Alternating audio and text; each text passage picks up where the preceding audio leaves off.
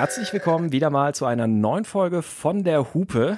Und wir sind heute in Episode 24 und sprechen über Elektroautos im Winter. Und wie es schon fast sich eingebürgert hat, wenn wir sagen Elektroautos, dann haben wir jemanden dabei. Und zwar darf ich dich begrüßen wieder mal, lieber Christoph. Hallo. Einen schönen guten Tag. Hallo allerseits. Schön, dass du dabei bist. Und natürlich, wie üblich, auch mit dabei der Clemens. Hallo, Clemens. Hallo Christoph, hallo Sebastian. Ja, wunderbar. Wir, haben's, äh, wir haben wieder zusammengefunden, um, äh, um wieder ein bisschen über Elektroautos zu sprechen und diesmal so ein bisschen unsere Erfahrung zu teilen. Wie ist das eigentlich mit Elektroautos im Winter? Es gibt ja natürlich, äh, gerade von den Elektroauto-Gegnern, gibt's ganz schnell, die sind ja ganz schnell drin zu sagen, ja, aber Elektroauto im Winter, dann fährst du ja nur noch 30 Kilometer. Ähm, ja, es hat Auswirkungen. Wir können gleich mal gucken, wie, wie stark die Auswirkungen sind und äh, gerade auch Ihr beide habt ja deutlich mehr Erfahrung noch mit Elektrofahrzeugen als ich. Da bin ich ein bisschen weniger mit bisher unterwegs gewesen. Bin ich mal gespannt, was ihr so vielleicht auch aus der Praxis so für erkennbare Unterschiede ähm, darstellen könnt. Sebastian, ist dir die Hufeisentheorie des Links-Rechts-Extremismus bekannt? Sicherlich. ja. Ja, also es, äh, die, die Hufeisentheorie im Links-Rechts-Extremismus ist ein zu Recht kritisiertes Objekt äh, es gibt aber auch eine Hufeisentheorie, wo ich nicht weiß, wie korrekt oder inkorrekt äh, man sie gewichten soll, weil mir die Daten fehlen. Ähm, es gibt andersrum nämlich auch Leute, die sagen, das mit dem Winter, das ist ja äh, nicht so schlimm. Und das stimmt halt auch nicht. Also wer sich wirklich ein Auto kaufen soll, der, der, der soll sich auch nicht einreden lassen, dass es im Winter genauso ist wie im Sommer. Das stimmt ja für einen Verbrenner auch nicht. Ja. Hm. Also vielleicht ist der eine oder andere früher mal einen Diesel gefahren ähm, oder hat ihn auch nur bewegt und das im Winter ist ja auch kein Vergnügen. Wieso? Ja, der Diesel zum Beispiel, mal abgesehen davon, also ich kenne das noch so bei Freunden, dass dann so die VW-Diesel erstmal auf drei Zylindern liefen und dann kam der vierte, nachdem man zweimal vorgeglüht hat, weil die Glühkerzen schon im Eimer waren. Und dann dauerte das erstmal eine ganze Weile, bis der überhaupt genug Abwärme erzeugt hat. Das um war doch 1800 rübe Zahl. Nix der ist, moderne Volkswagen äh, Dieselmotor ist perfekt. Nix ja, ist, ja, es geht. Nix ist, ist, also ist wir, wir alle wissen, äh, dass es im Winter mit dem Elektroauto schwieriger ist als im Sommer. Das ist so. Aber ich würde sagen, den Innenraum heizen sie alle schneller auf, als es so ein moderner TDI macht. Ich, nein, das ich würde ich allerdings dem ich, ich widerspreche so, auch. ja, jetzt Und zwar, ja, ich höre, ich höre. Moment, Moment. Außerdem, also es, es, es, haben ja tatsächlich die ganzen Dieselmotoren haben ja deswegen auch elektrische Zuheizer. Ähm, ja, noch nicht immer, aber schon ganz schön lange, ja. Ja, genau. Also relativ viele. Ist äh, nicht nicht immer ausschließlich natürlich. Selbst ich habe ja momentan einen ähm, äh, Benziner, der einen elektrischen Zuheizer hat, weil der Aha. ansonsten auch nicht auf Temperatur kommt. Das ist so, so ein kleiner äh, 1 Liter, hm, glaube ich, oder 1,5 Liter Dreizylinder von Renault, so ein Clio. Äh, der, äh, der braucht tatsächlich auch einen elektrischen Zuheizer, damit der da ein bisschen okay, zeitig an was an ja, Temperatur die modernen. Motoren halt auch so effizient sind. Wenn die, wenn die im Leerlauf laufen, haben die kaum noch Abwärme. Richtig, ja. Und dann. Deswegen ist es auch so, so dämlich, das Auto warm laufen zu lassen, weil es passiert einfach nichts. Nee, das ist auch eine halbe ist, Stunde stehen lassen. Das ist sogar ganz schlecht für die Abgasreinigung. Aber Richtig. ich, du, du, ich hatte, ich hatte jetzt den, den sehr schönen, aber technisch, also optisch sehr schönen, technisch nicht so schönen Peugeot E208. Und bei dem hat's ewig gedauert, bis die Kabine warm war. Und dann habe ich mich in den 20 Jahre alten Benz gesetzt und nach fünf Minuten was warm, habe ich mir gedacht, ah, so müsste es ja eigentlich sein. Wisst du, Clemens, und das hat mich total irritiert. Du hattest mir das ja schon mal in einem anderen Gespräch gesagt. Und ich war ja kürzlich den E2008 gefahren. Und da hatte ich das Problem nicht, sondern der ist rum die Katzwagen geworden. Also entweder war es hier in Hamburg die entscheidenden zwei, drei, vier Grad wärmer als im Süden. Ähm, Vielleicht hat Peugeot da ein, ein stärkeres Heizelement verbaut, weil es ja genau, das, ist. Genau, das, und das würde mich, das ist eben die Frage, das würde mich eigentlich wundern, wenn man in zwei Autos, die auf einer identischen Plattform basieren, dass man da solche Unterschiede macht. Das ist ja eigentlich. Ähm, ja, vielleicht ist die Kabine ja größer, dann würde man ein größeres Heizelement. Die Kabine ist größer, ja.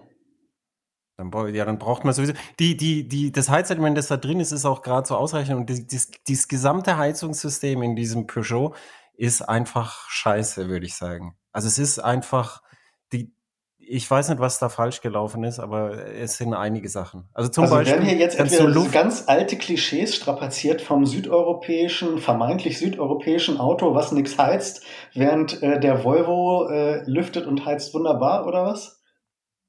Du, das weiß ich nicht. Ich würde es gar nicht auf. Nein, ich würde es nicht auf den Südeuropäer schicken. Ich, ich vermute mal, dass irgendjemand aus Rüsselsheim würde schon da, da irgendwie was gesagt haben dürfen. Keine Ahnung. Vielleicht auch nicht. Es ist ja auch egal. Nein, ich, ich möchte es völlig rassismusbereinigt sagen. Es ist einfach äh, objektiv scheiße. Und ich möchte nicht sagen, der Südeuropäer kann keine Heizungen bauen. Das ist ja Quatsch.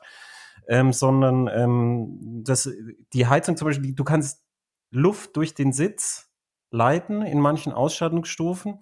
Und wenn du das machst, dann ist aber der Knopf Luft durch den Sitzer ist da, wo sonst die Scheibenlüftung ist. Das heißt, dass du, äh, dass du, wenn du die Automatik ausschaltest und von Hand da einstellst, weil es nur drei Knöpfe gibt, obwohl es virtuelle Touchscreen-Knöpfe sind, kannst du nicht mehr Scheibenheizung haben und dann alle fünf Kilometer beschlägt die Frontheizung. Das ist doch totaler Hirnriss. Du kannst es nur auf Automatik fahren, ist ja okay, aber dann, dann brauchst du das manuelle nicht. Also es ist, dieses Auto hätte dringend mehr Testkilometer gebraucht.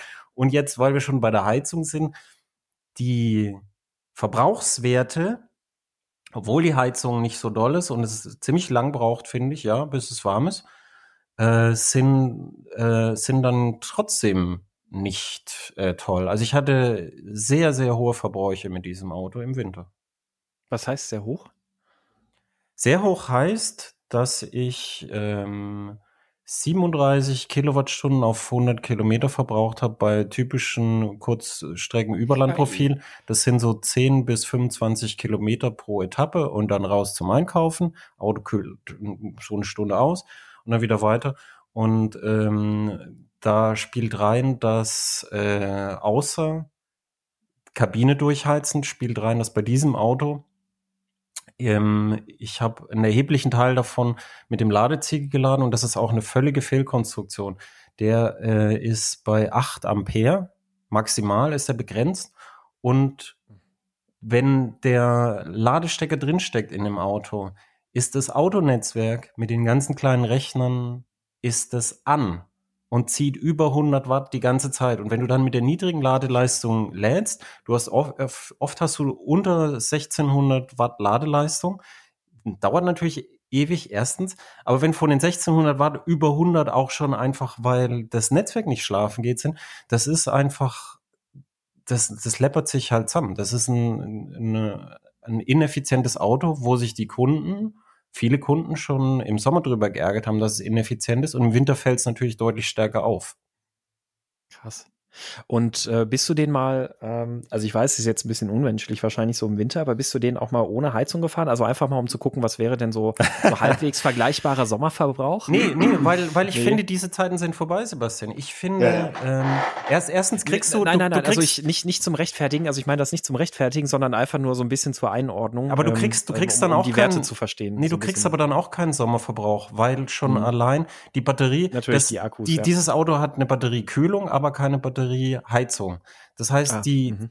der Innenwiderstand ist höher, die mhm. Schmiermitteltemperatur und der, der Ölkreislauf des Motor ist, ist kälter und dann hast du im Winter halt viel mehr Feuchtigkeit auf der Straße, was erheblich den Fahrwiderstand mhm. erhöht, wo du messbar mehr verbrauchst und so dass du sowieso nicht auf den Sommerverbrauch kommst oder nur, ähm, deshalb habe ich dich ja angerufen, Christoph, wenn du das Auto vorher warm fährst auf der Autobahn und es ist trocken und dann machst du äh, eine Verbrauchsmessung im Landstraßenbereich, dann, dann kommst du äh, vergleichsweise nahe an die Sommerwerte hin. Aber die Winterwerte finde ich ja trotzdem interessant.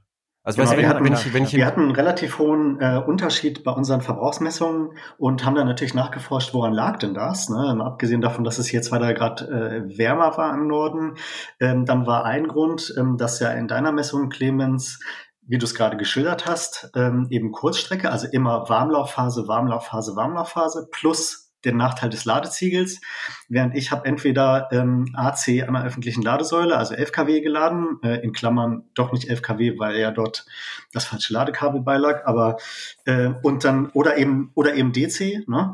Äh, und das ist das eine. Und das nächste ist, dass meine Standardstrecke, die ich als Messstrecke benutze, ungefähr 400 Kilometer hat. Und auf diesen 400 Kilometern habe ich dann faktisch nur eine Warmlaufphase. Natürlich mache ich da auch mal eine Rast oder esse mhm. was oder gucke mal, ja.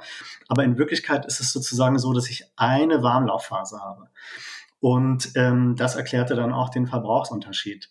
Ähm, und wie, wie hoch war der? Also was hattest du für einen Verbrauch? Oh, ich hatte, oh, das weiß ich leider jetzt nicht auswendig, da müsste ich in die Tabelle gucken, aber es war inklusive Ladeverluste auch ähm, sowas bei 28 oder so. Wow, okay, krass. Dann, dann bin ich ja echt erstaunt, ja, weil ähm, ich, ich habe ja vorhin schon gesagt, ich habe ja jetzt auch mal die Möglichkeit, bei dem Thema so ein bisschen mitzureden. Äh, ich bin in den letzten, also dieses Jahr bin ich ein paar Plug-in-Hybride und Elektroautos auch gefahren.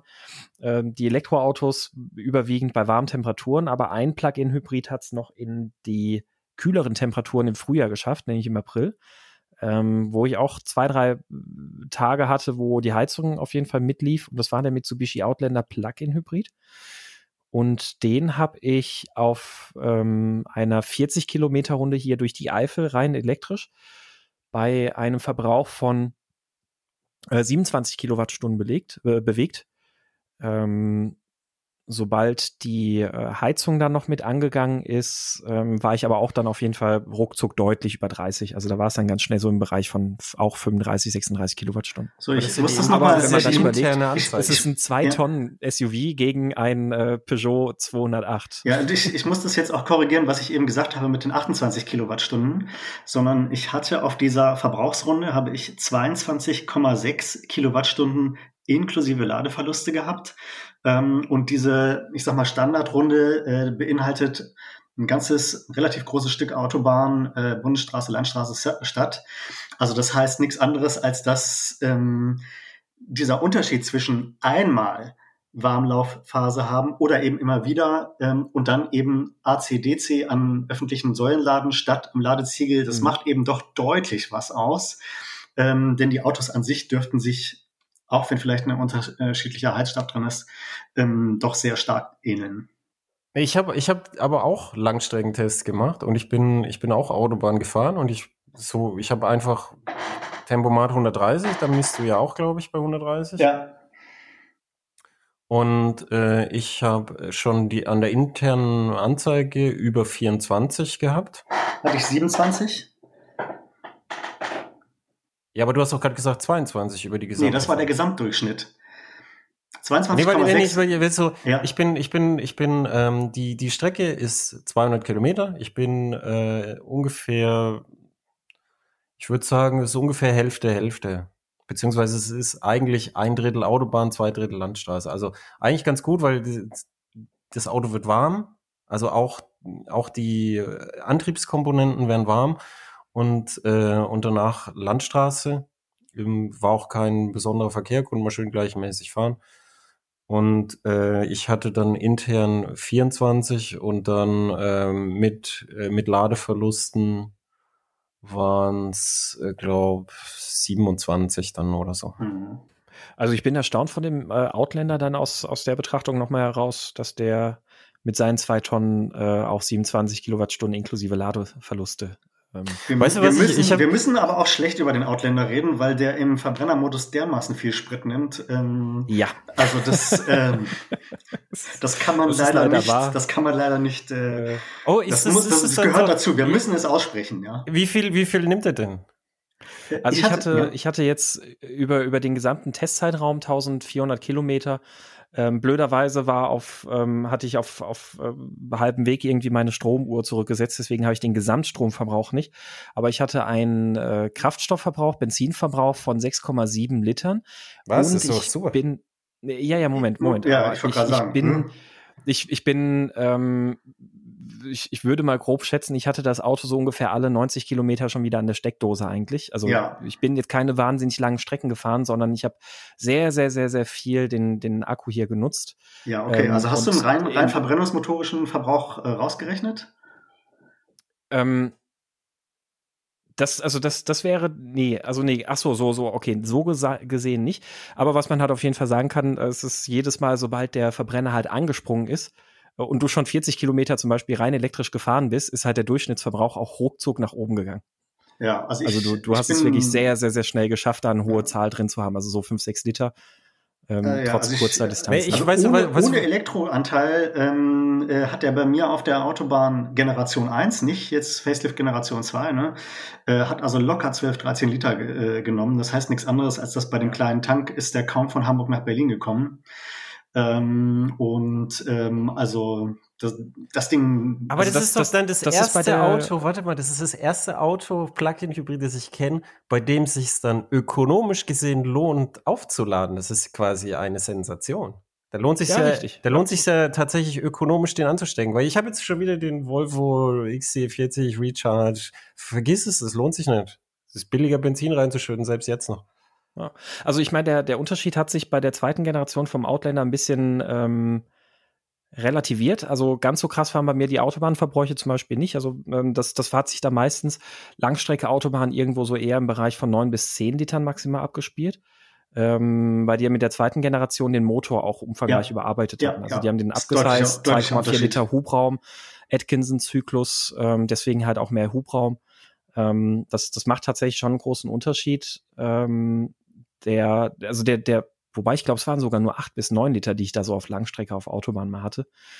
Ähm, also das, das ist schon nochmal ein ganz großer Unterschied. Aber tatsächlich ist es echt so ein Plug-in-Hybrid, wo man sagen muss, ja, bei dem lohnt sich tatsächlich, das Stromfahren zu nutzen. Allein aus dem Aspekt heraus, dass du tatsächlich ganz brauchbare Reichweiten damit fahren kannst. Also, ja. wie gesagt, ich bin hier in der Eifel bei relativ viel, auch mal bergauf und sowas, bin ich 42 Kilometer, glaube ich, gefahren. Ja. Ich äh, möchte, bevor dann der ja. äh, Verbrenner dazugegangen ist. Ich möchte noch äh, mal zurückkommen zu dem, was Clemens gerade kurz angerissen hat, nämlich zum Thema äh, Heizung ausschalten. Also das ist halt auch was, ähm, was ich glaube ich, nie gemacht habe oder fast nie. Ähm, ich fahre grundsätzlich so, wie ich jedes andere Auto auch fahren würde. Also sprich, in meinem Fall ist es dann so, dass ich, falls eine Klimaautomatik vorhanden ist, was ja meistens der Fall ist, stelle ich das Ding auf 20, 21 Grad und fertig. Ne? Mhm. Und mhm. Ähm, sollte man aus Sicherheitsgründen sowieso tun, ja, dass die Lüftung funktioniert, dass die Scheiben nicht beschlagen. Ähm, ich glaube auch, dass es der Konzentration nicht zuträglich ist, wenn man friert. Und ähm, ich kenne das aber aus der Frühzeit doch noch, äh, dass es auch mal kalt werden kann. Ähm, ich habe zum Beispiel mal einen Wintertest mit einem Renault Twizy gemacht bei Eis und Schnee. Das war ganz interessant, weil die Frage war, ist, ähm, was ist zuerst am Ende? Also meine Jacke oder der Akku. Äh, und ähm, äh, ich hatte auch mal ein Erlebnis der dritten Art in dem BMW i3 mit Range Extender, ähm, der ja, wenn der Range Extender an ist, ähm, plötzlich nur noch die Motorleistung des Range Extenders hat, also sprich 25 kW. Sprich, man fährt dann VW Käfer und ähm, der ist hier an einer langen Steigung. In der Nordheide ist der also quasi verreckt. Also wurde immer langsamer bis auf 90 km/h und dann geht er automatisch in den Eco Pro Plus Modus. Das bedeutet, die Heizung wird ausgeschaltet, weil der BMW i3 Rex die Abwärme des Verbrennungsmotors nicht genutzt hat. Ähm, und das führt dann dazu, dass man dann im Winter bei minus 10 Grad ähm, mit einem rumänischen LKW im Rückspiegel äh, mit 90 km/h irgendwo auf der Autobahn abhängt bis es wieder bergab geht. Ähm, und die Zeiten sind Gott sei Dank vorbei. Äh, und ganz klar, alle Autos, die ich jetzt fahre, benutze ich so, wie ich normale Autos oder Entschuldigung, wie ich andere Autos auch fahre. Und ähm, ich denke, dass es auch einfach ja mindestens seit 2013 auch zeitgemäß ist, dass man sagt, so, ich benutze das Auto wie, ein, wie jedes andere auch. Und ähm, ja, und, und daran müssen ja, die Fahrzeuge also, sich ja auch messen lassen.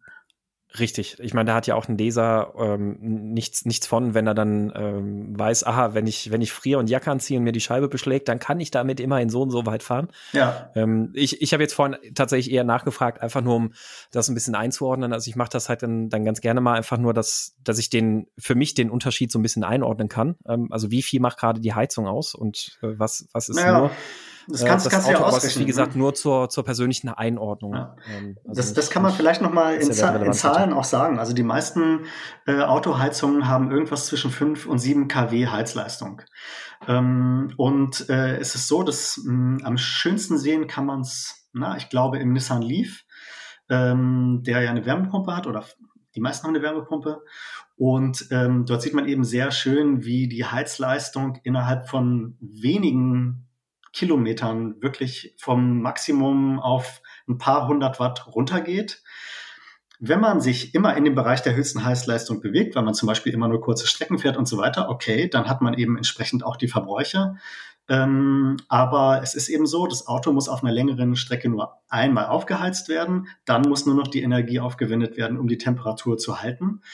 Ähm, ja, und daraus erklärt sich dann eben, warum man auf Kurzstrecken dann eben hohe Verbrauchswerte hat äh, und auf längeren sich dieser ja, und, Heizeffekt und, relativiert. Und du hast ja noch, wenn du deinen Stromverbrauch auf Strecke rechnest, dann, ähm, dann schlägt es natürlich viel stärker zu Buche, wenn du langsam fährst. Wenn du langsam fährst, ist ja. der anteilige Verbrauch der Heizung ja viel, viel höher. Das heißt, wenn du schnell fährst, wird der anteilige Verbrauch der Heizung geringer. Es gibt tatsächlich den lustigen Effekt, dass jetzt bei den Temperaturen jetzt gerade, ist es, ähm, ist es für mich kaum mehr Verbrauch, wenn ich dem Auto voll auf den Pinsel steige, als wenn ich so, so Kurzstrecken langsam fahre, einfach weil der Anteil der Heizung so hoch ist. Und, äh, und dann, wenn du Wärmepumpe mit Heat Scavenging hast, was ja manche Autos haben, dann, dann gibt's eben auch Heat zu scavengen, wenn du dem ein bisschen auf den Pinsel steigst im Auto. Dann wird die Batterie davon warm, das heißt, der Innenwiderstand sinkt und so. Also die, die, die Verbrauchswerte sind dann tatsächlich kaum schlechter, als wenn man langsam fährt, was für mich ein, ein sehr eindeutiger Anreiz ist. ähm, aber so mäßig natürlich nicht. Das ist, habe ich jetzt nur lustigerweise festgestellt. Aber äh, was, was halt aus hier der, der, der Schwede, der, der Björn äh, Nyland oder Neuland oder wie man den spricht, der Nyland, Nyland der misst ja den ähm, äh, per OBD-Stecker den reinen Heizverbrauch und wenn es sehr kalt ist zum Beispiel, dann, dann ist er so bei, bei den Teslas, wo er misst, so üblicherweise bei anderthalb Kilowatt. Also um die Kabine warm zu halten. Genau, er hat, er hat da diese, diese geile Tesla-App, die wir ja gerne für jedes Elektroauto hätten, dass man wirklich genau sieht, wo fließt gerade was hin, in welcher KW-Stärke. Ne? Das finde ich schon, äh, fände ich sehr schön, wenn es das für sehr, sehr viele Fahrzeuge geben würde.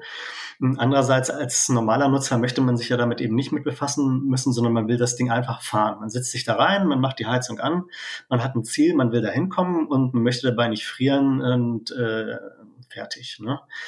Ähm, ich habe ich hab einen ja. Aspekt, der mir sehr wichtig ist, nämlich was, was halt, es, es gibt hier einen, also ich habe bei, bei irgendeinem so einem Magazin, ich weiß nicht mehr, wo es war, ich glaube, es war ein Technikmagazin, ist ja auch egal, da stand, ja, das mit den Elektroautos im Winter, das ist gar nicht mehr so wie früher. Und dann nimmt, nennt er Beispiele, die einfach halt sehr teure Autos sind. Es ist ja. bei teuren Autos, natürlich gibt es da viel, viel mehr Spielraum, zu, äh, zu dämmen als bei kleinen. Der Porsche Taycan bin ich ja auch im Winter gefahren und der ist gedämmt wie ein wie ein Haus, wollte ich sagen, aber wie ein Wohnmobil zumindest. Also der hat unten eine Schottplatte unterm Akku, die wirklich Dämmmaterial enthält. Und, äh, und dann, dann hat er echte Wärmedämmung zusätzlich zur Schalldämmung, wo du so Co-Dämmung hast und so. Also, und das kostet halt alles zusätzliches Geld. Hauptsache, also die, die, die Materialien sind nicht so teuer, aber das ist halt zusätzlicher Arbeitsaufwand. Das machen manche ja auch in ihren Teslas, weil die ihnen zu laut sind, dass sie zusätzliche Schalldämmung äh, einbauen, die dann auch Wärmedämmung ist. Und diese, diesen Spielraum gibt's bei günstigen Autos einfach nicht. Genauso wie, wie Batterietemperierung halt auch was ist, was dann so ab Mittelklasse ist. Und dann ist auch immer die Frage, wie schlau das gemacht ist. Und ja.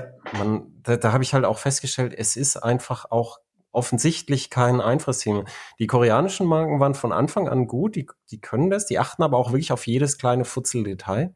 Äh, Tesla ist auch gut und Volkswagen zum Beispiel, obwohl das Auto nicht an sich ineffizient ist, ist äh, New Motion hat jetzt die Wärmepumpe von Volkswagen durchgemessen und das Auto verbraucht ungelogen mit Wärmepumpe mehr Strom als ohne. Das ist komplett eine Fehlkonstruktion. Ich weiß nicht, was da wieder nicht stimmt. Hm. Komm, hm, wir können ja zum ID3 gleich nochmal äh, kommen. Äh, Finde ich ganz interessant. Ähm, aber noch vorher vielleicht nochmal zum Geld. Ähm, was sich in Skandinavien sehr gut verkauft, ist der Audi e-tron. Und ähm, beim e-tron gibt es in der Preisliste unter Klimatisierung ähm, einen Punkt, der heißt erhöhte Heizleistung. Ähm, und in dieser erhöhten Heizleistung, also die, die Batterie ist ohnehin beheizt, aber es gibt dann in der Batterie einen zweiten Heizer drin. Ähm, der ist in, in, den skandinavischen Ländern serienmäßig und das ist sozusagen nochmal ein Beispiel mehr dafür, dass wenn das Auto teurer ist und du als Konstrukteur eben mehr Geld einsetzen kannst, ja, dann hat das eben auch einen Effekt. Ne? Das ist überhaupt keine Frage. Und ähm, um zum ID3 nochmal zurückzukommen, äh, ich hatte den im Oktober, da waren so Temperaturen, ich sag mal fünf bis zehn Grad und da war auch sehr deutlich, dass das Auto Probleme hatte in der, na, ich sag mal, in der Kaltlaufphase. Das heißt, es braucht unheimlich lange, um überhaupt auf Temperatur zu kommen, also sprich die Batterie selber. Ähm, solange die Batterie nicht richtig auf Temperatur ist, ähm, muss das Ding eben, verbraucht es einfach mehr. Ähm, und äh, zusätzlich ähm, war eben auch offensichtlich, dass diese Wärmepumpe, na, wie soll ich das sagen, in der, bei den Hyundai ist, da merkst du es halt richtig. Und bei dem Auto, ähm, ja, du hast das Beispiel ja gerade gesagt, Clemens. Ähm, also es, da ist irgendwie der Eindruck, dass das Temperaturmanagement insgesamt noch nicht komplett ähm, ausentwickelt ist.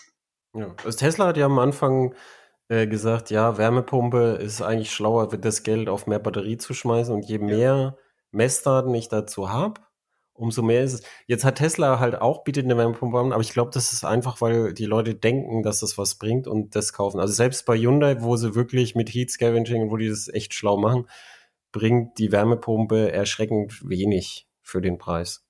Und, also es ist ähm, nicht wirklich wirtschaftlich.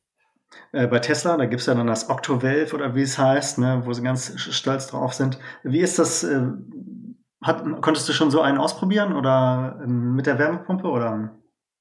Ein Tesla mit Wärmepumpe? Ja. Nee. Okay, ich, ich auch nicht, weil ich bin auch gespannt, ähm, ob ich so einen jetzt nochmal irgendwie im Winter zwischen die Finger kriege, aber naja. Muss erst mal gucken, aber ich möchte nochmal hm. zum, zum ID3, das ist jetzt ein sehr ja. viel verkauftes Auto. Ja. Und da, da ist es eben auch, dass, wo, da, da, da ist ein Detail, was halt, was halt sehr interessant ist. Und zwar nämlich, wie macht, wie löst man das Problem Kurzstreckenbetrieb? Und VW hat verstanden, ah ja, der Akku soll halten, und, ähm, und der, User will in der Kabine, Akku soll halten, also muss er gern. Also warum der ID3 auf Kurzstrecken dann doch so viel verbraucht ist, du fährst los und er fängt sofort an, die Batterie zu heizen. Was ja grundsätzlich mal nachvollziehbar ist als Idee. Aber dann, wenn du dann nach, sagen wir mal, zehn Kilometern oder so abstellst, oder nach fünf, dann ist die Batterie noch nicht so richtig warm. Du hast aber brutal Strom reingebraten und dann kühlt sie wieder komplett durch. Das heißt, im Kurzstreckenbetrieb ist die Strategie nicht so schlau, wie sie zuerst scheint. Und, und Hyundai Kia ist echt so, du fährst Kurzstrecke, die Batterie ist arschkalt, null, also null Grad oder drei Grad, also wirklich komplett arschkalt. Und die Batterie wird erstmal nicht geheizt. Die, das geht erst nach, ich weiß gar nicht wie viel, ich glaube 17 Kilometer oder so um den Dreh, geht überhaupt erst die Batterieheizung an, um diese, diese, diese, diese, diesen enormen Kurzstreckenbetrieb ähm, dass er nicht so auf den Verbrauch schlägt. Und das sind, glaube ich, halt Erfahrungswerte aus, aus dem Flottenbetrieb, wie halt Leute fahren. Und das mhm. hätte Volkswagen ja auch haben können aus ihren eigenen Flottendaten, haben es aber nicht implementiert. Und das Ergebnis ist eben, ähm, erstens, der Stromverbrauch ist im Winter signifikant höher äh, und die Reichweite sinkt. So einfach ist es. Ne? Ja, aber es ist, ich wollte darauf raus, es, ja. der, der, die, die Verbrauchserhöhung bei den Koreanern fällt im Vergleich zu den meisten anderen Konkurrenten äh, erfreulich moderat aus, sagen wir es mal so. Na, ich, ich äh, gucke mir gerade im Kopf, ob ich überhaupt mal da einen im Winter hatte. Also es gibt ja so bestimmte Hersteller, bei denen äh, kriegt man irgendwie nie im Winter einen Testwagen. Ähm, und ähm, bei den Koreanern ist es bei mir aber Zufall, dass ich, äh, glaube ich, tatsächlich im Winter noch nie einen hatte. Ich habe heute einen Audi e-tron S bekommen, mit dem ich auch noch nicht fahren konnte. Und ja, also ich habe da keine Erfahrungswerte zu äh, Hyundai Kia. Ich glaube, das war sofort, es gibt, es gibt aber es gibt aber Messwerte. Also ich habe ich habe äh, schon im Winterwetter gefahren ja. und ähm, es gibt auch unter anderem von, von äh, der besten Quelle, wo gibt, nämlich von, äh, wie heißen die? Nextmove? Nextmove ja. heißen sie. Nextmove macht das, ähm, macht das sehr ehrgeizig im Moment. Ähm, die, die, die haben auch Messung und da, da schicke ich auch Leute hin. Also wenn, wenn man sich in die Tiefe interessiert, dann, dann können die da Nextmove News hören, die Leser. Wie ist das denn ähm, mit, ähm, also wir haben ja schon mal drüber gesprochen, also grundsätzlich, dass äh, Auto an der Steckdose beim, beim Laden quasi vorzuheizen, ähm, verschiebt das Thema ja erstmal nur. Also das, das macht es jetzt auch nicht effizienter oder sonst was. Natürlich, der Fahrverbrauch sinkt dadurch, aber dafür habe ich ja einen höheren Verbrauch beim Laden. Ähm, was mich aber gerade interessieren würde, habt ihr da Erfahrungswerte, inwieweit denn beim Laden, also ganz normales Laden zu Hause, jetzt nicht an einem Schnelllader, wo das, das Akku-Pack am Kochen ist, sondern so Laden zu Hause, inwieweit das die ähm, Akkus sag ich mal, vorkonditioniert oder wärmt? Ja, das ist meistens so, wenn du die, also in den meisten Konfigurationen mit Akkuheizung ist so, wenn du die Kabinenvorheizung nimmst, dann ist es bei ganz vielen Herstellern so, unter anderem auch bei Tesla, korrigiere mich bei Audi, glaube ich auch, dann wird auch die Batterieheizung angeschaltet zur Vorheizung. Und wenn du dann losfährst, fährst du nicht nur mit einer warmen Kabine los, sondern auch mit einer vorgeheizten Batterie. Und es kann, wenn du auf, äh, wenn du auf Langstrecke fährst, kann das eine sehr, sehr, sehr gute Taktik sein, weil eine vorgeheizte Batterie, wenn du dann zum ersten Schnelllader kommst, ähm, dann kann die mehr Leistung schon aufnehmen, obwohl du dazwischen ja eine ganze Strecke gefahren bist.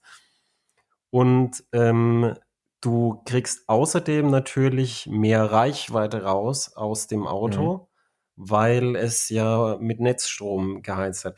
Die Leser fragen dann auch, warum misst du nicht mit Vorheizung? Der, die Antwort ist ganz einfach, wenn ich mit Vorheizung messen würde, die Messwerte, die da rauskommen, sind so hoch, dass sie eher, dass sie ja dann viel höher wären. Und da müsste ich sagen, das ist mit Vorheizung und so. Ich denke, die Leute sehen sich schon bewusst, dass eine Vorheizung Geld kostet, genauso wie bei einer mhm. Dieselstandheizung auch niemand denkt, dass das irgendwie kostenlos ist. Ja. Und wie ist das, wenn man, wenn man jetzt nicht aktiv vorheizt, sondern einfach nur ganz normal mm, so eine, nehmen wir mal den Ladeziegel. Äh, du, du lädst jetzt mit 10 Ampere. Ähm, werden die Akkus dadurch halbwegs nennenswert warm oder? Nee. nee. Am Ladeziegel nee, nee. nicht. Nee. Nein. Und Vor allem die, die, die sind ja meistens, hm? die sind ja meistens dann, dann lange, die sind ja meistens voll lange bevor du dann äh, irgendwie ja, einsteigst. Klar, ja. Das heißt, du müsstest ja, dein, deine, deine Ladesteuerung müsstest du halt dann, dann so einstellen, dass es, dass es lädt kurz bevor du losfährst und dann halt mit, äh, mit am besten 22 kW. Wollen wir äh, übergehen zur Ladeleistung oder noch andere Aspekte, die wir jetzt erstmal. ja, ich, ich würde, ich würde gern kurz einen Punkt sagen, nämlich der Grund, warum das so wichtig ist, ist, weil jetzt die ganzen Hersteller jetzt aus den Büschen kommen mit ihren Tarifen für Fahrstrom, wie sie halt wahrscheinlich jetzt längere Zeit bleiben wollen. Jetzt gibt es die subventionierten Tarife von den Autoherstellern, dann gibt es den, den NBW-Tarif, den wir gerne empfehlen, äh, wo man sich fragt, wie lange die halt noch durchhalten. Und, äh, und dann gibt's ähm, subventionierte Tarife auch noch von Energieherstellern. Und dann abseits davon wird's auch ganz schnell ganz, ganz teuer. Und deshalb ist Verbrauch nicht nur was für, für Reichweite, sondern das kann richtig teuer werden. Ja. Ist so. Also ähm, äh, du hattest ja einen sehr ausführlichen Beitrag zum Thema öffentliches Laden äh, geschrieben und ähm, und privates Laden. Genau, und ich wollte gerade sagen, auch privates Laden und ähm, was man ja sozusagen am häufigsten wahrscheinlich tut als, als äh, Durchschnittsnutzer. Und ja, ich meine, da kommt ganz schön, da können ganz schöne Unterschiede zusammenkommen, ganz klar. Mhm. Aber da hat sich der Markt letztlich noch nicht, wie soll ich das sagen, der Markt hat sich noch nicht so richtig zurechtgerüttelt einfach. Ne?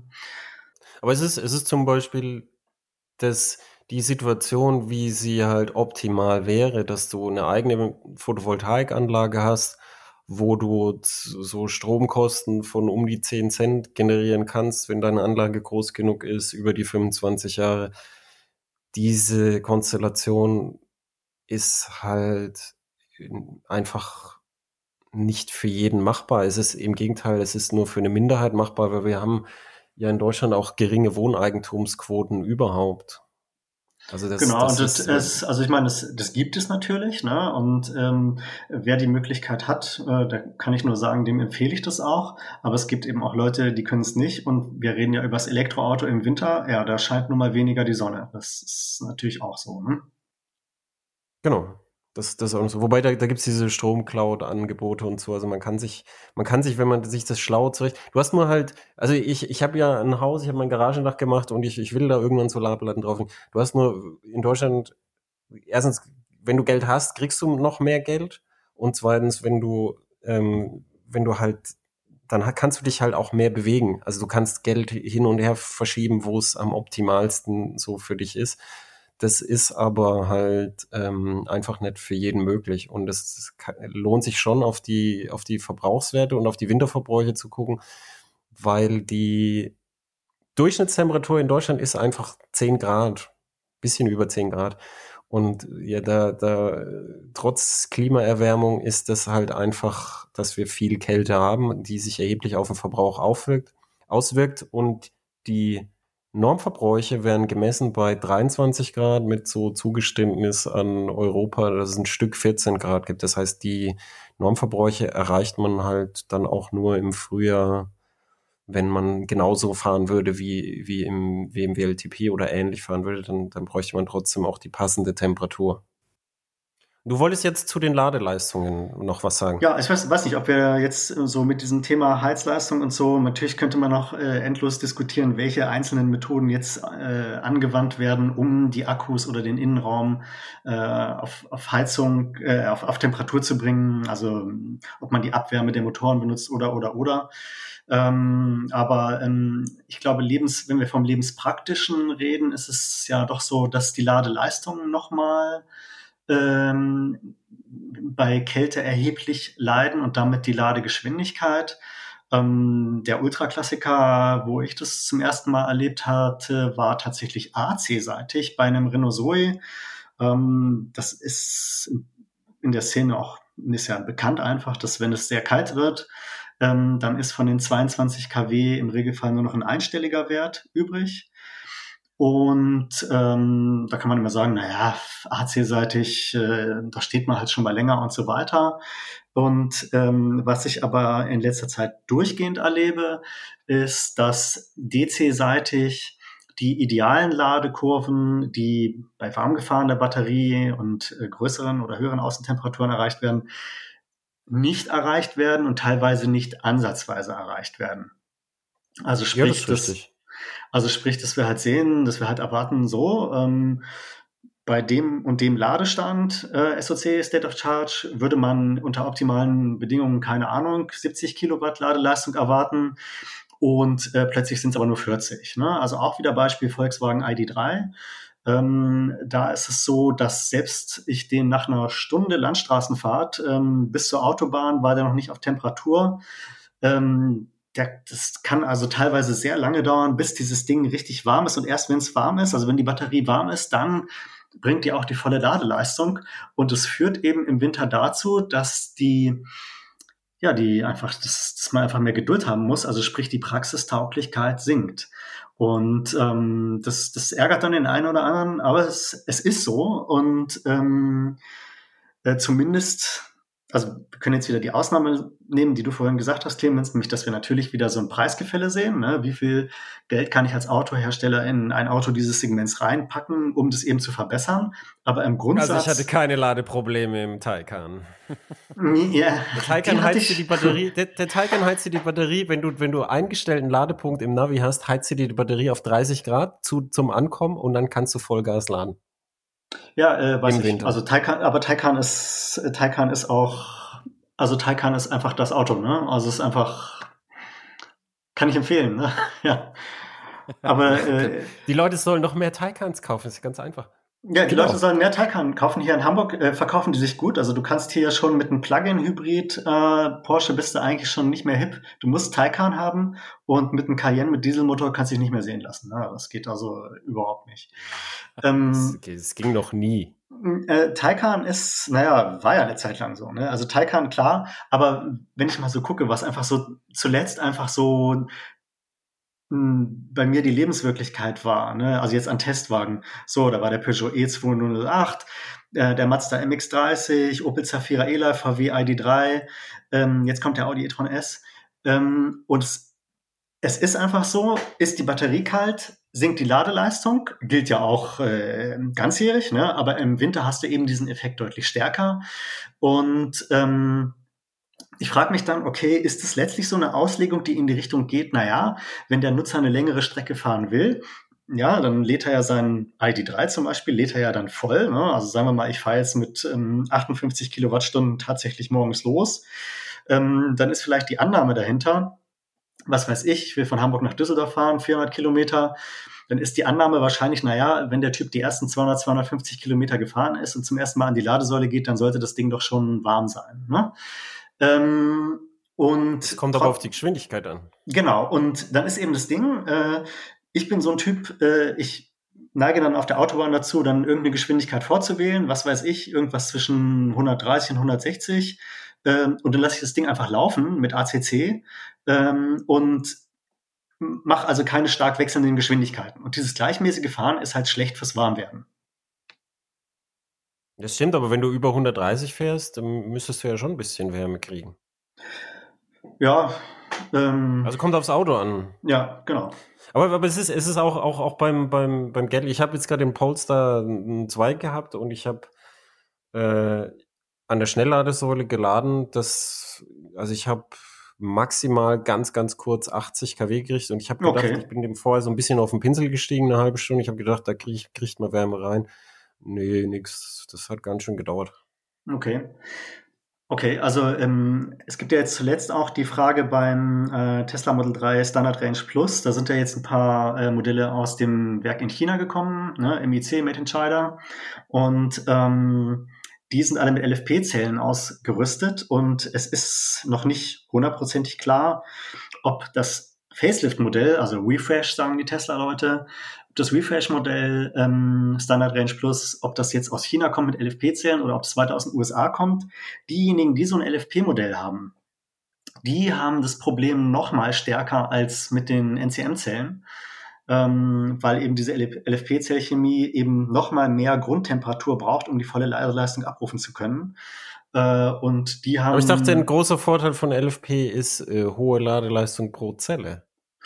Äh, hohe C-Rate, genau. Und das ist eben jetzt die große Frage, die offen ist, nämlich, ähm, wir haben es ja beim Model 3 am deutlichsten erlebt, wie von, ich sag mal, der ersten Version, die auf den Markt gekommen ist, bis heute die Ladeleistung kontinuierlich immer weiter erhöht, erhöht und erhöht wurde. Das heißt, Tesla hat sozusagen permanent gelernt, wie funktioniert der Akku. Äh, und da ist noch gewaltig was nachgekommen. Als ich zum ersten Mal ein, ein äh, Model 3 Performance gefahren bin, das war so ein niederländischer Test, Wagen, der hier von einem Kollegen zum nächsten gegangen ist. Und der hatte zu Beginn, glaube ich, eine formal maximale Leistung von 110 kW oder sowas. Ähm, ich konnte nie mehr als 90 abrufen, teilweise sogar nur 40. Ähm, das war schon wenige Monate später kein Thema mehr und jetzt ziehen die Dinger halt richtig durch. Und was das LFP Modell betrifft. Da entsteht eben auch sehr stark dieser Eindruck, dass Tesla mh, hm, noch nicht genug Erfahrung äh, mit diesem Akku hat und sehr wahrscheinlich ähm, noch äh, eben die Ladeleistung deutlich erhöhen kann. Aber Fakt ist, und das gilt eben bei LFP-Zellen, wenn die kalt sind, sind die kalt. Und dann ähm, lassen die nicht so viel zu. Also die sind da, was das betrifft, empfindlicher. Was, wenn wir nochmal zum Thema Geld zurückkommen, was, wenn wir nochmal zum Thema Geld zurückkommen, natürlich wieder so ein Thema ist, ob wir dann sozusagen in so eine Welt reingehen, okay, es gibt preisgünstige Elektroautos, ja, was weiß ich, Dacia Spring jetzt in diesem Jahr, ähm, und äh, die äh, leiden aber bei Kälte deutlich mehr als der Porsche Taycan, ja. Ganz einfach, weil eben ja, das Auto eben die Voraussetzungen nicht mitbringen kann bei dem Geld. Ja, das, das, das ist so. Das ist der Stand der Technik. Ich bin jetzt gespannt darauf auf die neue Plattform, die aus Korea kommt, die EGMP. Absolut. Da kommen, kommen sehr interessante Fahrzeuge raus. Wobei ja. man aber halt auch sagen muss, dass die ganzen koreanischen Fahrzeuge, das ist schon eine, eine Ebene halt drüber, was, was halt Corsa und Zoe und so die, die Kleinen halt leisten können. Und die sind dann eben auch eine Ebene teurer. Und ja. ich sehe jetzt bisher nicht, also ich sehe jetzt zum Beispiel nicht, dass, äh, dass, dass Kia einen elektrischen Picanto bauen wird. Ich sehe nicht, dass Hyundai einen elektrischen i10 bauen wird. Ähm, und ich glaube, der Grund, warum sie das nicht machen, ist erstens, Kleinwagen sind sowieso schwierig wegen Marge. Und ja. zweitens, ihre ganze Effizienz, ihr ganzes Know-how in Sachen Effizienz können sie da zu weiten Teilen nicht einsetzen und dann fährt jemand und ist im Vergleich zu, was weiß ich, so einem E-Niro, ist dann einfach enttäuscht und hat halt die falschen Ansprüche einfach an so ein Fahrzeug. Und da, da wird es auf jeden Fall eine Mehrklassengesellschaft geben, aber das ist ja so auch nicht anders. Wenn du zum Beispiel bei Verbrennern guckst, also der, der E-Smart, der elektrische Smart, verbraucht im Winter sehr viel. Aber sein, sein Dreizylinder Benzinbruder, der säuft ja auch wie ein Loch. und weißt du so, das, das, und du würdest ja denken, das kleine, leichte Auto und so weiter und so fort. Wir hatten auch mal Leser, die gefragt haben, warum brauchen Motorräder äh, so viel? Die sind doch klein. Du hast die, die, die Effizienz ist in Details. Der Teufel Effizienz steckt in ganz vielen kleinen Details. Ja. Und kleine Details, wenn du, die läppern sich dann zusammen zu einer ganz großen Rechnung. Und das hast du ja heute schon. Also Kleinwagenfahrer zahlen häufig recht viel für Benzin. Ist so, genau. Und ähm, die haben dann auch noch den Aerodynamik-Nachteil. Ne? Ein Kleinwagen hat eben häufig eine vergleichsweise schlechte Aerodynamik. Äh, erst recht, wenn man das mit Fahrzeugen wie von mir aus dem Hyundai Ioniq vergleicht, wo du halt eben dieser Idealform vergleichsweise nahe kommst. So und ja, das ist so, ja. Aber das, wie gesagt, war ja bei Verbrennern auch schon so. Ich denke nicht, dass es, äh, dass, dass die Technik da ähm, dieses Problem verschlimmert, sondern was man halt sagen muss, Autofahren wird halt generell etwas teurer. Der Anschaffungspreis ist etwas höher durch den Akku. Und ähm, die, die Strompreise in Deutschland, ich sehe nicht, dass der deutsche Staat da jetzt groß nachlässt. Es, es wird jetzt minimal nachgelassen an der EEG-Umlage. Ja. Ähm, aber genau, auf dem, auf dem Strompreis sind ja so viele, äh, so viele Posten drauf, die sozusagen nichts mit dem eigentlichen Gestehungspreis ähm, zu tun haben. Äh, ich kann mir auch nicht vorstellen, dass man da, also da verdienen ja einfach unheimlich viele Leute auch dran. Und äh, das kann ich mir nicht vorstellen, dass man das sozusagen staatlich beschneidet. Also insofern. Ja, das eben, eben, das, das glaube ich hm. auch nicht. Vor allem wird ja argumentiert, wir brauchen diese Umlagen, um, um unsere. Also weißt du, das, das, was, was halt, äh, was halt jeder bezahlt, das wandert halt dann, oder beziehungsweise ist früher extrem gewandert. Früher gab es ja Photovoltaikanlagen, wo du 58 Cent pro Kilowattstunde garantiert gekriegt hast, die ersten. Ja, ganz hier, hier in der Straße. Hier, hier in der Straße, äh, mein Nachbar zwei Häuser weiter, kriegt immer noch 38 Cent pro Kilowattstunde aus, aus der Zeit, als es halt installiert hat. Mhm. Und die, die, das ist halt nicht, das ist nicht Geld, was er unbedingt bräuchte. Das ist halt so, so Geld, weil er es halt installiert hat und, äh, und das, wie es finanziert wird, ist halt, dass alle einen hohen Strompreis zahlen. Und, und jetzt läuft man halt Frage, da rein. Ähm, okay, das, ähm, das also EEG-Umlage. Warte, warte, lass, ja? mich mal kurz, lass mich mal kurz, ja? so, sonst vergesse ich's. Ähm, ja. die, die, die, die Frage ist halt, der Staat ist nicht, ob der Staat da nachlassen wird, das glaube ich nicht, weil das, das ist so festgefahren, da glaube ich nicht, dass es da Nachlässe geben wird, äh, zumindest keine relevanten für Fahrstrom sondern was ein Leser gesagt hat, fand ich ganz interessant. Wenn relevant mal Leute äh, fahren rein elektrisch, dann hat der Staat einen großen Ausfall an der Mineralölsteuer. Und wenn du die reinholen willst, also wenn jetzt alle Pkw elektrisch fahren können nach den Daten äh, KBA 2019, dann hat der so mal überschlagen, müsste der Strom pro Kilowattstunde 17 Cent teurer werden, wenn du die aus, nur die Ausfälle kompensieren wolltest. Das heißt, ich glaube nicht, dass der Staat das billiger macht, sondern in der Tendenz vielleicht eher teurer.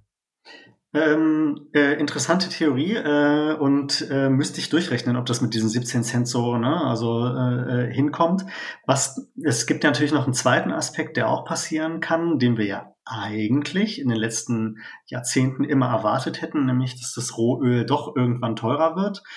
Und im Moment gibt es ja so eine Denke, die geht so in die Richtung, das Rohöl wird niemals teurer. Ja, das, das geht überhaupt nicht, weil es ist seit Jahren so billig. Ähm, und äh, das ist natürlich nicht in Stein gemeißelt, ne? sondern also es kann durchaus sein, dass eben äh, das batterieelektrische Auto im Vergleich zu verbrennungsmotorisch betriebenen Autos eben doch preisgünstiger wird, wenn äh, das Rohöl nochmal signifikant teurer werden sollte. Und das äh, nehme ich schon an, dass es nicht so günstig bleibt, wie es gerade ist.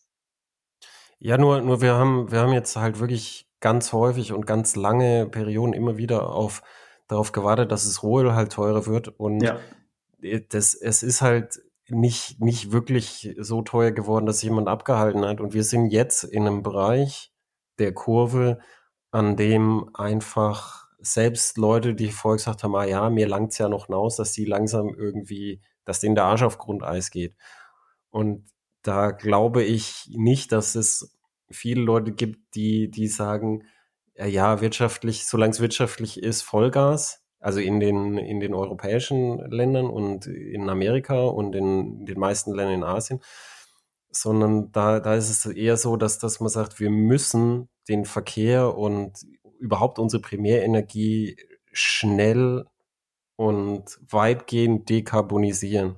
Und da ist es dann sowieso noch das Problem, dass, dass die ganzen Staaten, die, ähm, die, die jetzt gerade im Aufbau sind, dass die natürlich, dass man denen nicht sagen kann, das, was wir damals gemacht haben, das dürft ihr jetzt nicht machen. Und dass die natürlich auch einen höheren Lebensstandard wollen und dass die sich natürlich nicht irgendwie ähm, plötzlich alle neue Elektroautos leisten können und sondern dass die natürlich dann, was weiß ich, wenn du in Gambia unterwegs bist, dann hast du halt gebrauchte Autos aus Europa. Da wird niemand neue Elektroautos kaufen aus dem Volk. Das, das, das ist nicht realistisch. Also wir haben da so viele, so große Probleme, dass, dass ich, ich würde nicht sagen, dass irgendjemand sagt, ah ja, wir verbrennen jetzt das Öl, solange die Förderung billig genug ist. Hm. Weil die Kosten glaub, sind ja externalisiert. Es hatte kürzlich eine äh, Studie gegeben, äh, die veröffentlicht wurde von der Nationalen Leitstelle Ladeinfrastruktur, ähm, durchgeführt wurde vom Rainer Lemoin oder Limon, ich weiß nicht, wie man ihn spricht, Institut. Ähm, und die haben sogenannte Cleanroom-Gespräche mit in Deutschland tätigen Autoherstellern geführt, mh, hm, wo die sich ein bisschen haben wohl in die Karten gucken lassen und deren Hochlaufprognosen fürs batterieelektrische Autos sind doch etwas steiler, als wir das zuletzt angenommen haben.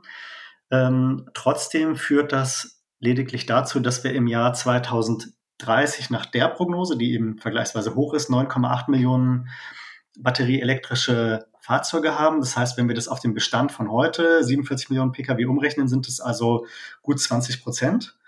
Ähm, und da sieht man schon, auf was von der Zeitachse das alles passiert. Ne? Also das dauert wirklich sehr lange, um da wirklich einen äh, Shift herbeizuführen. Das liegt in der Natur Außerdem der möchte ich, möchte ich, ich habe es mit Sebastian letztens schon gehabt. Ich, ich, ich, wir haben jetzt in, in wirklich vielen, vielen Jahrzehnten oder, oder sagen wir mal jetzt so zwei, drei Jahrhunderte ähm, wirtschaftskapitalistische Systeme, haben wir immer gesagt, äh, Konsum ist, ist unser Ausweg. Und wir wissen seit langer Zeit, dass das einfach nicht stimmt und auch nicht stimmen kann. Vor allem nicht in einer endlichen Welt mit einer Bevölkerung, wo es jetzt langsam voll ist. Wo wir sagen, dass die, die so, so besonders viel mehr äh, würde auf lange Sicht nicht gehen. Und dann, dann, dann ist immer noch so, dass, dass den Leuten jetzt immer noch als Antwort gegeben wird, um dieses Problem zu lösen, müsst ihr konsumieren. Und das, das finde ich, finde ich moralisch sogar verwerflich, weil es es wird, es tut mir jetzt leid, es sagen zu müssen, aber es wird nicht jeder ein Polestar Taycan oder auch nur ein E208 äh, sein eigen nennen können auf lange Sicht. Das ist nicht eine realistische Sicht eines, eine, eines Kreislauflebens, wie es halt irgendwann stattfinden muss. Ja, da würden dir wahrscheinlich die harten Fans sofort widersprechen, weil sie sagen, okay, ähm, gerade bei einem batterieelektrischen Auto können wir ja sehen, dass wir eben nicht einfach, also zum Beispiel, wenn wir ein Rohölprodukt verbrennen, das ist ja verbrannt. Ne? Wir pumpen das hoch und, und es wird raffiniert und so weiter und so fort und verbrennen ist es weg. Ähm, während ähm, was zum Beispiel jetzt die Batterie betrifft, ist ja sehr ähm, immer wieder heiß diskutiert, äh, wir zumindest technologisch die Möglichkeit haben, äh, hier eben tatsächlich sowas wie eine Kreislaufwirtschaft zu machen. Ähm, und wir Aber es macht ja, auch, ja keiner. Du meinst bei der Batterie? Ja, es ist nicht wirtschaftlich. Wir haben ja auch die, die mit, die, es gibt auch ja, gut, das ist natürlich, Solarpanels zu recyceln. Klar, klar. Das Und, ist aber es ist viel billiger, die wegzuschmeißen. Das ist, das ist natürlich aber eine Frage der staatlichen Regulierung. Die liegt in dem Fall bei der EU. Die EU äh, gibt heute vor, 50 Prozent des Gewichts einer Batterie müssen recycelt werden. 50 Prozent ist ein Witz. Das machen wir beide mit einem Schraubenzieher auf dem Küchentisch. ähm, das, was heute meistens stattfindet, die sogenannte thermische Verwertung, ähm, die liegt dann so bei 70 Prozent oder so und wir wissen, dass deutlich über 90 geht, dass es aber nicht wirtschaftlich ist. Also das heißt, hier ist dann letztlich eine staatliche Regulierung gefragt. Also sprich, da muss die EU-Kommission, die das ja auch schon im Grundsatz vorhat, das zu überarbeiten, anzuheben und so weiter, muss dann eben auf der Zeitachse dieses Jahrzehnts das deutlich anheben, äh, weil wir ja irgendwann erleben werden, dass diese Fahrzeuge, die jetzt sozusagen in Betrieb genommen werden, ja, irgendwann fällt dann eben was an. Heute noch nicht, wahrscheinlich auch nicht in fünf Jahren, ähm, aber 2030 ähm, werden wir dann schon sehen, dass dann äh, es langsam losgeht, dass man auch wirklich Mengen hat, die dann in Second Life und dann irgendwann ins Recycling gehen. Ne? Ähm, wir kommen aber so ein bisschen ab von der Kältefrage, ja. Wir äh, kommen ab von der Kältefrage, aber ich möchte, ja. ich möchte, ich wollte, ich ja. wollte, ich möchte nur kurz sagen, was ich damit ja. sagen. Ich wollte nur, ich wollte nur damit sagen, wenn du sagst bis 2030 und Anteil und so, ähm, das, das Elektroauto ist, ist, ist halt ein, ein monothematischer Punkt wo man Pkw-Verkehr äh, dekarbonisieren kann. Aber das, es, es, es stört mich, dass es halt so, das ist die Lösung und wir machen alles wie immer und, und Elektroautos. Das, das, das ist, denke ich, uns allen klar, dass das, das so nicht geht. Ja, dass sozusagen an, dass der Antriebswechsel nicht äh, äh, Verkehrswende ist, das ist klar. Ja. Ähm, wollen wir jetzt über Kälte reden oder wollen wir noch ein bisschen über Jetzt können wir über Kälte reden. Ich wollte nur diesen Punkt noch einmal klarstellen. So, also äh, ich frage mich, ob wir eigentlich jetzt, so in, den, in der fast Stunde, die wir jetzt ähm, reden, haben wir eigentlich die, also ich frage mich ja, wer sind unsere Zuhörer? Ne? Sind das sozusagen diejenigen, die sowieso schon alles wissen und die jedes kleine Detail kennen und so weiter? Äh, oder gibt es dann auch diejenigen, die eigentlich jetzt nicht die Antwort darauf bekommen haben, wie genau ist es denn nun? Weil wir ständig in unseren differenzierten Einzelbetrachtungen sind. In der Kurzstrecke ist es so, auf der Langstrecke ist es so. Beim preisgünstigen Auto ist es so, beim teuren ist es so. Das Auto hat die Schwäche, das Auto hat die Stärke. Hm, also Ah ja, sehr gut. Lass uns generelle Tipps geben. Brauchen wir es nicht ein bisschen pauschaler einfach? Ja, ja, ja sehr gut. Lass uns, hm? lass uns pauschale, also generelle pauschale gute Tipps geben. Äh, ja. Möchtest du anfangen? Gib, ja, ich fange an. Mal einen ich fange an. Spar nicht an der Heizung, ähm, sondern wenn du auf der Strecke Energie sparen willst, fahr 120 statt 130. Das bringt mehr. Sehr gut. Äh, und ich habe äh, ich hab was, was, was zum Beispiel mir die Messung immer versaut die Testwagen stehen draußen, obwohl ich eine Garage habe. Schon hm. allein, wenn du eine Garage hast und das Auto Absolut. auch wirklich reinstellst, mhm. hast du ein paar Grad mehr und das Auto wird nicht nass und, äh, und mit äh, Eis überzogen und so, sodass du da schon einen erheblichen Pluspunkt hast. Plus, wenn du dann vorheizt in der Garage, verlierst du auch weniger an, an Abwärme. Das heißt, Auto jeden Tag in die Garage stellen. Ich weiß, es hat nicht jeder eine, aber Garage oder Tiefgarage ähm, im, im Winter, das läppert sich zusammen und lohnt sich sehr stark. Lohnt sich ja. auch, weil das Auto nicht so schnell vergammelt. Ja, lohnt sich auch im Sommer, ne? weil wenn das Auto nicht, ähm, nicht in der Sonne steht und sonst wie viel Grad im Innenraum sind, weiß ich nicht, 60, 70, 80 Grad, was so ein Auto werden kann, äh, ist es natürlich auch, wenn es im Schatten steht, ist es natürlich nicht ansatzweise so. Und das wiederum senkt den Stromverbrauch beim Runterkühlen. Ne? Ja, ähm, so, jetzt, ähm, so, nächster Pauschaltipp ähm, lerne dein Auto kennen, ja, also sprich, was sind die Eigenschaften deines Autos, was bringt es noch an Ladeleistung und so weiter. Es ist zwar was, wo man eigentlich sagen sollte, nee, das ist den Leuten eigentlich nicht zuzumuten, dass sie sich mit solchen technischen Details befassen, aber zumindest die DC-Ladekurve sollte man sich einmal raussuchen äh, und dann gucken, wie verhält die sich denn übers Jahr. Und ähm, weil das Ergebnis ist ja, man muss sich irgendwie daran anpassen, ja, man muss damit leben ähm, und ähm, ja, das wäre der nächste Tipp. Lerne dein Auto kennen, was für Eigenschaften hat es. Ja, würde ich unterschreiben. Und mein Tipp wäre für den Winter, benutzt die Sitzheizung. Wenn du ein Auto kaufst, ein Elektroauto, kauf es immer mit Sitzheizung. Weil, wenn hinter dir die Heizspulen sind und dich direkt wärmen, ist es viel, viel, viel, viel effizienter, als wenn die ganze Kabinenluft geheizt werden muss und dich dann diese Luft wärmen muss.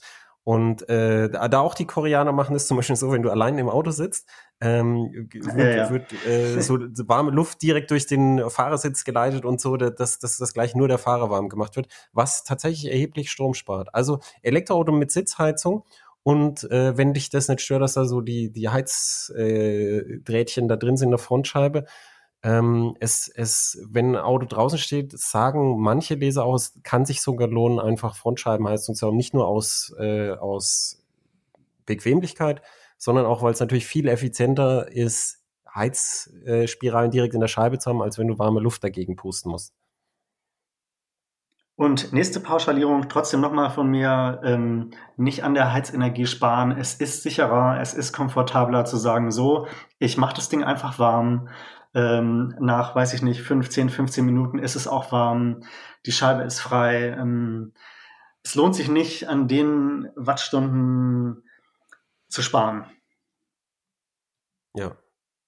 Und dann, dann, dann mein Tipp ist tatsächlich nach allem, was, was jetzt gemessen worden ist in, in Schweden vom Neuland und von Neomotion, die Wärmepumpe als Option im Auto lohnt sich ökonomisch nach allem, was ich weiß, nie, sondern sie kann sich lohnen, wenn man, wenn man minimal dann mehr Reichweite ist und es unbedingt bräuchte ähm, oder man es unbedingt will. Aber es ist nicht nicht so wichtig als Option, wie alle sagen. Also wenn man zum Beispiel jetzt ein gebrauchtes Auto findet, das gut dasteht, vor allem bei Tesla, die ja keine Wärmepumpen äh, hatten lange Zeit, ähm, ist ein Elektroauto ohne Wärmepumpe kann im Winter trotzdem effizient sein.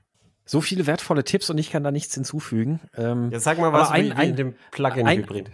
Nee, auch da habe ich, hab ich gerade keine gute Idee, glaube ich, hinzuzufügen. Der einzige Tipp, der mir fürs Winterfahren sonst noch einfällt, äh, es gibt auch Fahrzeuge, die haben, ähm, das ist jetzt was relativ abgefahrenes schon, äh, die haben eine Wärmekraftmaschine, die ungefähr 60, 70 Prozent ihrer Energie in Wärme umwandelt. Ha. Ja. äh, nein, ja. dann. Äh, ja, weiß, ja, aber was, was, was machst du dann, wenn du, wenn du dann deine Kabine warm hast und dann weiterfahren willst, Sebastian? Was machst du dann? Dann wirfst du sie doch nicht weg, oder? Doch, dann, doch. Geht, dann, dann gehen all diese 60, 70 Prozent einfach an die Umwelt weg. Das, das ist total, was auch total kleinlich. Das ist total kleinlich, was ihr da beredet. ja, ja, es ist, äh, es, genau, also ja, äh, nee, ich, also es kommt ja, also, warum ich das jetzt so gesagt habe. Ähm, ich habe vorhin auch noch mal so, so, so nebenbei ein bisschen denken müssen. Es gibt ja dann wir hatten es vorhin auch schon, Clemens, du hast es gesagt, mit dem Hufeisen, gerade beim Thema Winterfahren und sowas, da kommen ja dann schnell wieder so die ganzen E-Auto-Hater irgendwie dann auch aus ihren Löchern gekrochen gerne mal. Und ähm, äh, ja, natürlich ist ein, ist ein äh, Verbrennungsmotor im, im Winter toll, aber halt auch nur deshalb, weil er den größten Teil seiner Energie in Wärme umwandelt und nicht dafür, wo, wofür sie eigentlich gebraucht wird, nämlich zum zur Fortbewegung. Also ob der und du hast, ja, du, hast ja trotzdem, äh, du hast ja trotzdem einen Mehrverbrauch im Winter. Ich und du hast ja kurz, im Kurzstreckenbetrieb. Kurzstreckenbetrieb im Winter mit dem Verbrenner. Ich stelle den Geruch von kaltem Diesel vor und jetzt sage ich äh, das, das Wort Pflegedienst. Ne? Da, weißt du, was du da für Verbräuche ja. auf 100 Kilometer kriegst? Die, das kriegst du so mhm. 40, 50, 60, alles kalt verbrauchen. Die Motoren, die, die, die gammeln, da kannst du schon, wie die gammeln. Also das, ja. das ist nicht was, wo, wo jetzt auch Kurzstreckenbetrieb ist nicht was, wo, wo, wo jetzt ein neues Problem wäre und es anderswo nicht gibt. Es wird nur relevanter, weil die Gesamtmenge an Energie halt kleiner ist. Ich, ich wollte gerade sagen, es ist ja, ähm, es ist ja einfach so, dass äh, so richtig mag ja kein Auto die Kälte, ne? Und ähm, zumindest Eben, hast du beim Elektroauto immer die Funktion, oder doch, ich weiß gar nicht, ob ich noch eins kenne, ohne dass du äh, einfach auch vorheizen kannst und sagen kannst, so, wenn ich jetzt da runtergehe, dann sind die Scheiben alle frei. Wieder ein Sicherheitsaspekt.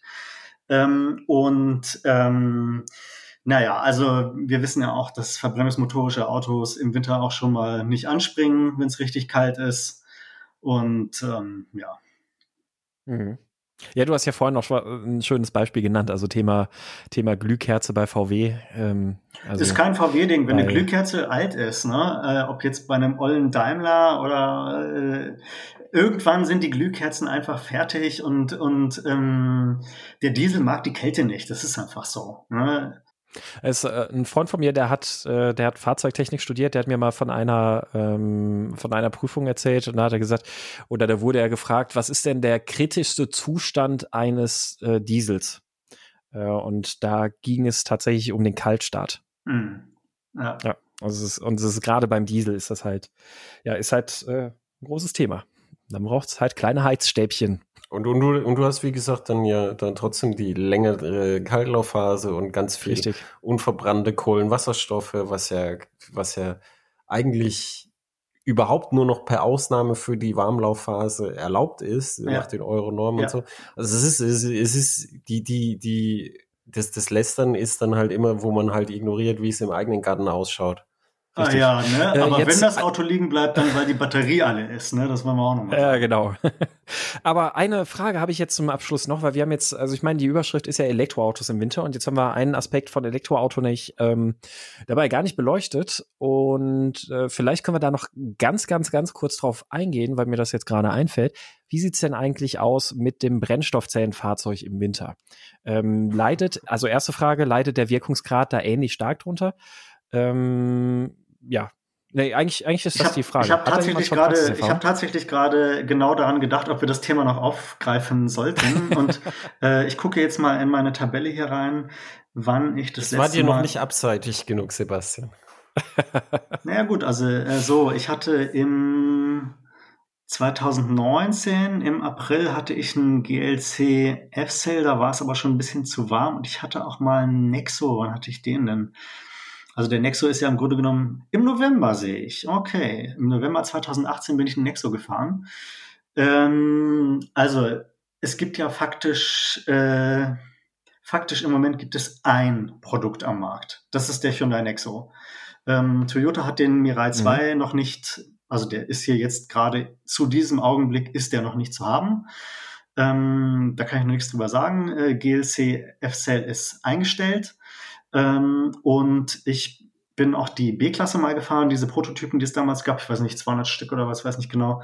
Und ähm, es ist so, dass eine Brennstoffzelle braucht einfach eine kurze Zeit, um auf Temperatur zu kommen. Das war beim bei der B-Klasse damals war das noch sehr merklich, ne, dass man erst nur aus der Batterie, also die haben ja alle eine Pufferbatterie, die Brennstoffzellenautos. Mhm dass man erstmal aus der Pufferbatterie äh, gefahren ist und so gesehen hat. Da gab es richtig eine Anzeige, aha, so, dann nach zwei Minuten oder so hat sich die Brennstoffzelle dann irgendwann warm gelaufen. Ne?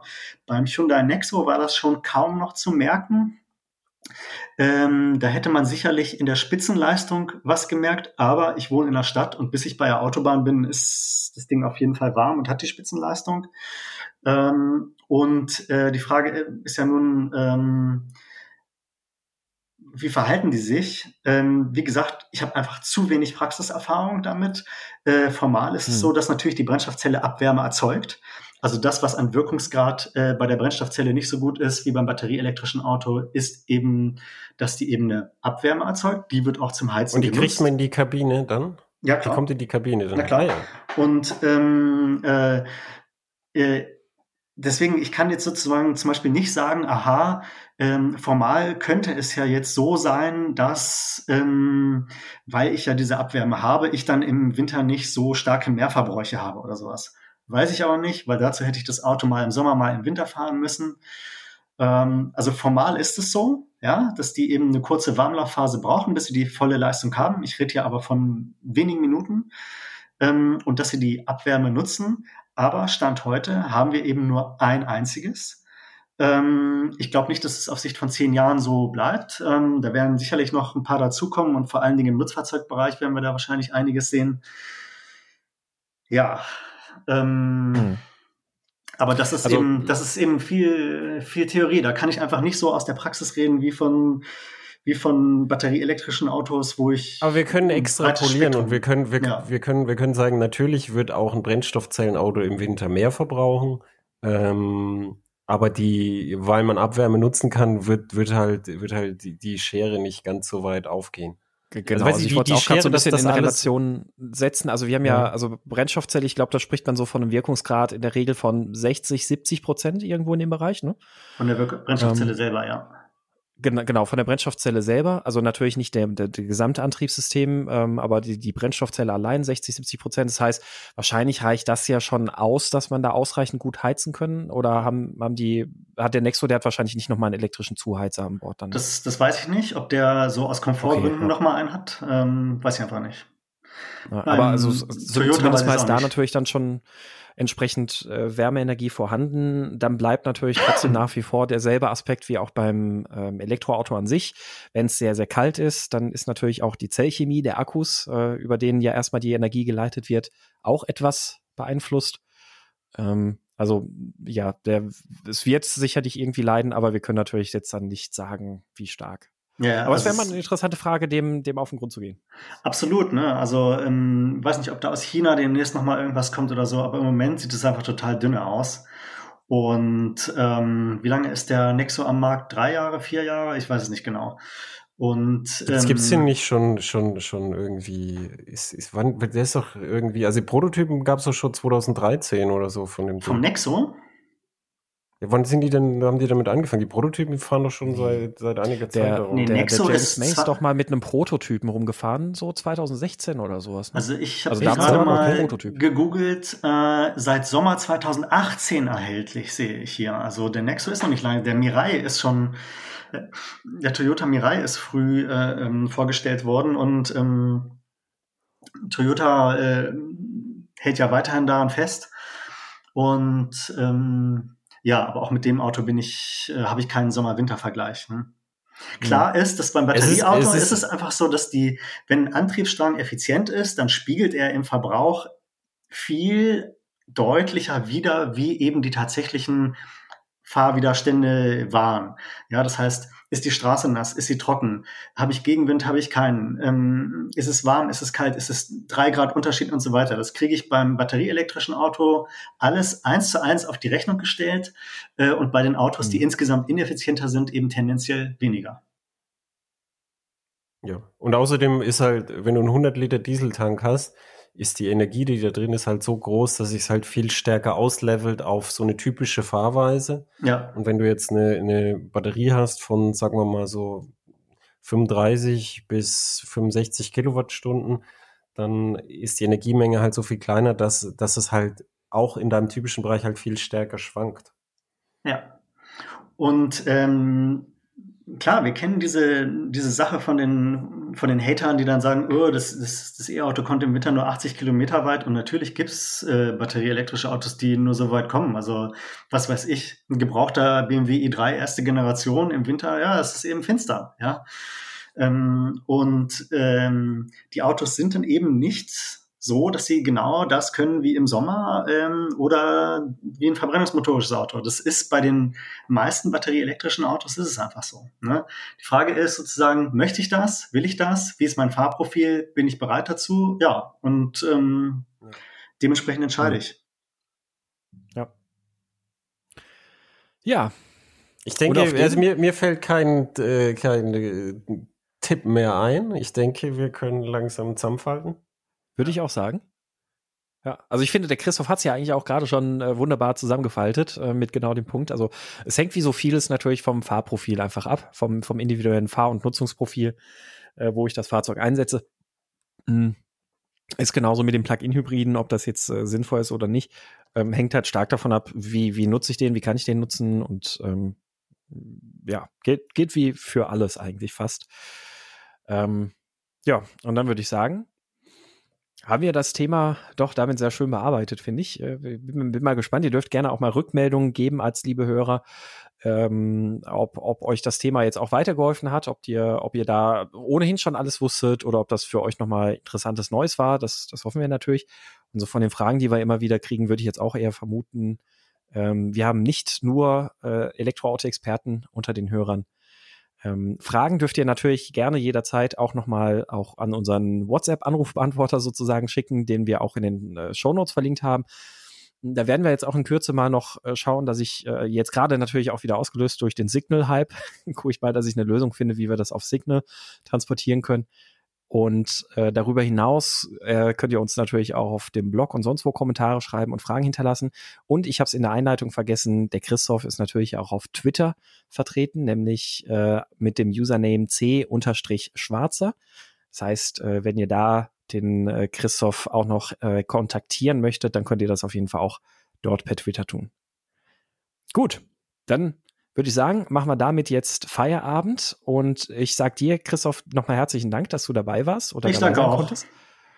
Und äh, ja, damit tschüss und bis zum nächsten Mal. Tschüss. Tschüss.